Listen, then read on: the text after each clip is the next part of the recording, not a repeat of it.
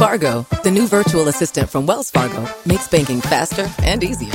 Like this. Fargo, what's my checking account routing number? And this. Fargo, uh, turn off my debit card. And this. Fargo, what did I spend on groceries last month? And that's just the beginning. Do you Fargo? You can in the Wells Fargo mobile app. Learn more at wellsfargo.com slash get Fargo. Terms and conditions apply. Your mobile carrier's availability and message and data rates may apply. Wells Fargo Bank and a member FDIC. Hello, Saver.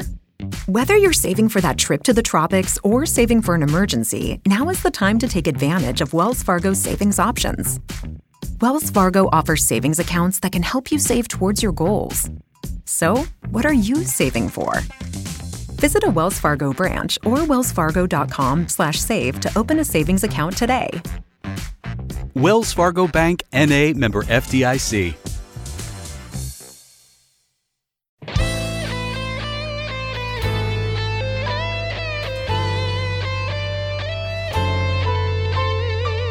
Peggy 18.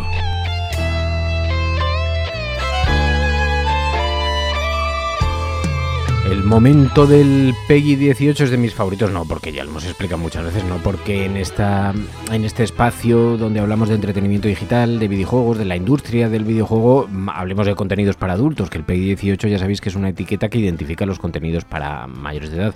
No es tanto así como que este sector también ha alcanzado su mayoría de edad hace mucho tiempo. Hoy eh, lo vamos a demostrar eh, conversando en la cafetera con Víctor Fernández. Señor Peral, muy buenos días. Hola, muy buenos días. Oye, qué ganas tenía de, charlar contigo otra vez. Que lo sepas. No, yo también. Estoy siempre encantado de venir aquí, ya sabes, eh, Fer, y muchas gracias por invitarme. Pues te lo agradezco mucho porque además estos días, eh, claro, tú sigues muy de cerca la actualidad del sector de la industria, de los videojuegos, también porque estás tú mismo en esa industria. Y en estos días ha habido una gran noticia. Microsoft ha comprado Activision Blizzard. Esto es de hace algunos días, pero es verdad que es una de las compañías, Blizzard, de las más lucrativas del mundo, una de las compañías más importantes con títulos importantísimos debajo de su mesa, ¿no? Sí, efectivamente. Eh, imaginaos, eh, seguro que gente que nos está escuchando conoce Call of Duty, o conoce Candy Crush, o conoce World of Warcraft, Diablo. Es una compañía titánica y una de las compañías más lucrativas del mundo del videojuego. Sin ir más lejos, los ingresos que tuvieron durante el año fiscal 2020 2022 están cerca de los 8.000 millones de dólares, o sea que es una compañía titánica. Es una burrada. Eh, la han comprado además por una cantidad gigantesca, ¿no? Sí, la cantidad ha sido, en este caso, casi 70.000 millones de dólares. Y fíjate, no es únicamente la compra más grande de compañía de videojuegos alguna que se haya hecho nunca, sino es la compra más grande que se ha efectuado nunca de compañías tecnológicas. Es decir, Microsoft ha soltado la cartera y se ha gastado un dineral en esta empresa. Y claro, obviamente porque hay un interés eh, muy grande en controlar eh, buena parte de lo que es el audiovisual del futuro, ¿no? que es el tema de la el juego en la nube y todo esto. Claro, hay compañías que se han sentido perjudicadas, grandes productoras también de videojuegos, la propia Sony es una de las compañías perjudicadas, y eh, todo esto ha estado envuelto también en acusaciones dirigidas un poco por la competencia, pero acusaciones de monopolio, ¿no? El riesgo del monopolio. Sí, efectivamente. hay una compañía que es efectivamente Sony, que en este caso, bueno, para que la gente se haga la idea, Microsoft em, es dueña de la marca Xbox, la consola Xbox, y digamos que Sony y Sony PlayStation es su más directa competencia. La compra, en este caso de Activision Blizzard, atenta un poco contra los intereses de Sony, porque uno de los juegos que más dinero da a Sony todos los años es Call of Duty. Por cada Call of Duty que se vende en una PlayStation, Sony cobra un 30% en concepto de royalties por, eh, digamos, alojar ese juego en su plataforma. Entonces, claro, imagínate qué pasaría si de repente, pues, eh, un juego que vende muchísimos millones al año, pues Microsoft dice, bueno, ahora que es mío, mm, ya no lo saco nunca más para PlayStation. Y ese miedo ha suscitado que mm, esta compra tardara mucho en eh, ejecutarse finalmente. ¿Por qué? Porque los organismos de control de competencia de los diferentes países estuvieron mirando con lupa que aquí no se produjera ningún tipo de monopolio. Y Sony tiene mucha influencia en varios países, ¿no? Y ya te puedes imaginar, ¿no? Prácticas lobistas y todo eso. Lo que se comenta es que hubo presiones en determinados países de Occidente, en concreto Unión Europea, Reino Unido y Estados Unidos, para intentar frenar esto o intentar pararlo. Pero bueno, finalmente pues no ha funcionado porque entiendo que los lobbies de Microsoft deben ser mejores. Claro, estamos hablando de unas industrias que generan unos recursos extraordinarios. Yo no me canso de decir aquí en la cafetera para gente que escucha esto y que no es aficionada al mundo de los videojuegos o que sigue pensando que todavía es una cuestión pues que pertenece al segmento más joven, que hagan una reflexión. El sector de los videojuegos, en datos de hace tres o cuatro años, genera, tiene, es una industria que genera unos 175 mil millones de dólares. Para que se hagan una idea, el cine, el cine genera 12 mil millones. Es decir, es una industria del entretenimiento de tamaño mm, eh, gigantesco, de tamaño hercúleo, ¿no? Así que, bueno, el caso es que vemos esta gran operación, eh, también con acusaciones de monopolio, ha habido en algunos países incluso donde han tenido problemas en el Reino Unido, ¿no? Sí, en el Reino Unido ha, habido problemas. Fue el único país donde se denegó inicialmente la, la, compra. Y esto se sucedió porque, bueno, básicamente lo que acusaban a Microsoft o lo que sospechaba el organismo de la competencia de Reino Unido era que ellos podían ejercer algún tipo de monopolio en lo que es el videojuego en la nube. El videojuego en la nube, para que la gente nos pueda entender, es eh, poder jugar a un videojuego a través de Internet, sin necesitar una consola, mismamente desde teléfono móvil, ¿no? Entonces, esto es una tecnología que Microsoft está impulsando con un servicio que se llama Game Pass. La cosa es que, mm, eh, claro, ellos ven a Microsoft muy posicionado por encima de toda la competencia actual que existe en ese sector, que es un sector en crecimiento, y temían que el hecho de tener tantas nuevas IPs, tantos, tantos nuevos, nuevas licencias de videojuego en su plataforma, podría desplazar mucho la competencia. En ese sentido, Microsoft lo que hizo, pues para intentar que aprobaran su compra y tal, es que cedió todas las licencias de Activision Blizzard a Ubisoft, que es una compañía europea, ¿no? Entonces, ¿qué pasa? Que básicamente es, bueno, fijaos, para que yo no veáis que, que, yo acaparo todas las licencias de software aquí, le voy a dar permiso para publicar estos juegos también a Ubisoft en un servicio en la nube. Y así está un poco la cosa. Entonces, ahora han aprobado la compra gracias a ese cambio, ¿no? Pero en este momento sí que es verdad que Microsoft tiene un control muy grande con esta gran compra de lo que es el, las licencias más importantes de videojuegos en Occidente.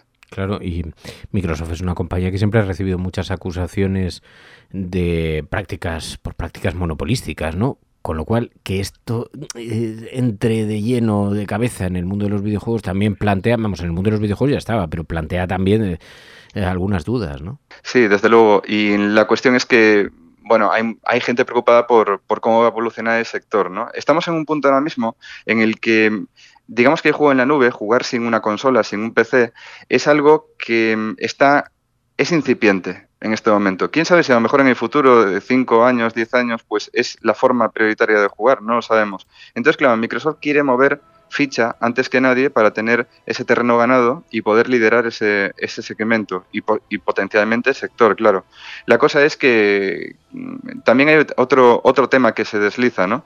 En este momento, la empresa que más ingresa por videojuegos del mundo es una empresa china llamada Tencent, que es un gran gigante asiático. Y la cuestión es que se dice, dicen las malas lenguas, que un poco en cuanto a hay ciertos intereses políticos y tal en, en, Estados Unidos para que exista un gran contrincante por un poco por toda esta escalada que se está produciendo entre los dos países, ¿no? Entonces, bueno, esto ya es un poco para que opinemos con pinzas y tal, pero se comenta que de alguna forma el hecho de que se haya facilitado en algunos países la, la compra, la adquisición de esta gran compañía es precisamente para favorecer que exista ese gran contrincante occidental a la amenaza china, ¿no? Claro, es brutal que eso se traslade también al a la industria de los, de los videojuegos. ¿no? Esto que dices de los videojuegos en la, en la nube, claro, porque también ahí hay una batalla bastante intensa. Hemos visto cómo esta día cerraba, lo cual eh, a mí me pareció una auténtica pena. Creo que fue una, buena, una buena operación de cierre. Lo digo yo que era eh, cliente que jugaba a través de la nube con esta día y de pronto pagaron a los usuarios los juegos que tenían en su cartera, les devolvieron el dinero, nos devolvieron el dinero, eh, al final nos quedamos hasta con el mando. Eh, fue una operación de cierre, pero porque quizá estuvieron demasiado pronto en la industria. ¿Es posible? Eh, yo, Hmm, yo creo, eh, Fer, que lo que falló es el modelo de negocio, porque, claro, en el caso de Microsoft, ellos tienen una suscripción, ¿no? Imagínate, tú pagas, creo que son 13 euros al mes y tienes acceso a un catálogo de juegos en la nube también que puedes jugar tranquilamente. En Stadia el, el problema que había es básicamente que tú tenías que comprar juego a juego, pagar el precio completo del videojuego y entonces, claro, eso limitaba de alguna forma tu acceso a tanto contenido, ¿no? Yo creo que el, el parte de fracaso de Stadia es que Microsoft fue muy agresiva. Microsoft está cobrando muy poco dinero por un servicio que te aporta muchísimos juegos. Entonces eh, se retiraron por eso. Pero la tecnología, la tecnología de Stadia, es una tecnología muy buena y Google, parte de los intereses que tiene es venderle esa tecnología a otras empresas para que compitan potencialmente con Microsoft o, lo que sea. Entonces hay una gran guerra tecnológica, no solo en cuanto a los contenidos, como hablábamos de la compra de esta empresa, sino también en cuanto a la tecnología que hay detrás de eso. Claro, porque la plataforma online de Microsoft es la de la que se llama Cloud Gaming, Xbox Cloud Gaming o, o cuál es? Sí, es Xbox eh, Cloud Gaming que forma parte de un servicio que se llama Game Pass. Game Pass. ¿Y, y necesitas nece es necesario tener una Xbox o no? No, no es necesario. Tú desde tu teléfono móvil o desde un tablet podrías perfectamente jugar eh, si tienes una suscripción. Es parte de la, del potencial que tiene esta tecnología, ¿no? que realmente no necesitas de comprarte la máquina, sino que lo puedes hacer prácticamente desde cualquier dispositivo. Claro. Oye, eh, luego ha habido algunas noticias también relacionadas con esa compañía que han suscitado bastante debate, porque eh, resulta que el CEO de Activision Blizzard también ha estado envuelto en algunos escándalos de acoso sexual, ¿no? Sí, efectivamente, el CEO de Activision Blizzard, Bobby Kotick, que va a seguir a los mandos hasta que termine este año, luego ya pues lo van a cesar con el tema de la adquisición y demás, estuvo envuelto en, escándalos de acoso sexual y no solo eso, sino que eh, digamos que esa especie de forma de pensar o cultura de empresa se ha exportado a varios de los estudios que forman parte de Activision Blizzard. De hecho, la propia Blizzard, que es parte de Activision Blizzard, eh, tuvo unos escándalos gravísimos de cuestiones de acoso sexual, eh, hasta el punto de que esa empresa pues, ha sido investigada y, bueno, ha habido muchos problemas con ello. Parte de la responsabilidad de Microsoft con esta compra o parte de cómo nos lo están vendiendo es que ellos van a acabar con todas esas situaciones y van a limpiar eh, estas empresas, ¿no?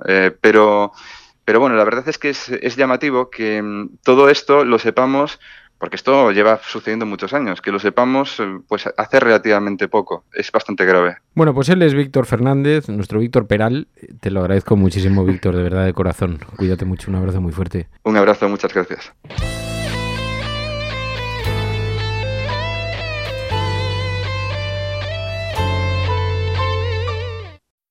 Fargo, the new virtual assistant from Wells Fargo, makes banking faster and easier.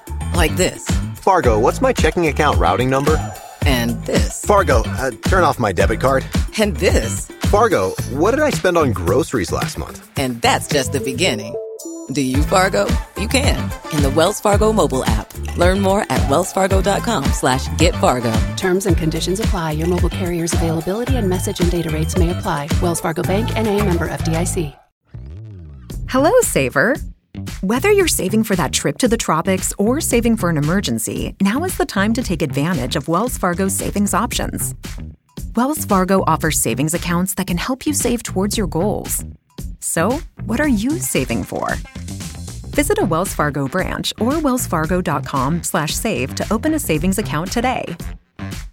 Wells Fargo Bank NA member FDIC.